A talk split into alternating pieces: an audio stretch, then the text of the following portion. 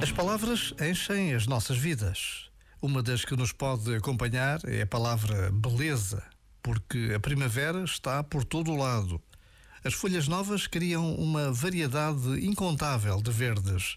Há quem veja o mar, quem suba as serras, quem espreite por uma janela.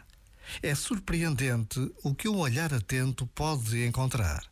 A criação do mundo, tão bela neste renascer de cada primavera, é um verdadeiro e palpável sinal da presença de Deus no mundo. E por vezes basta-nos um minuto de atenção. Já agora, vale a pena pensar nisto. Este momento está disponível em podcast no site e na app.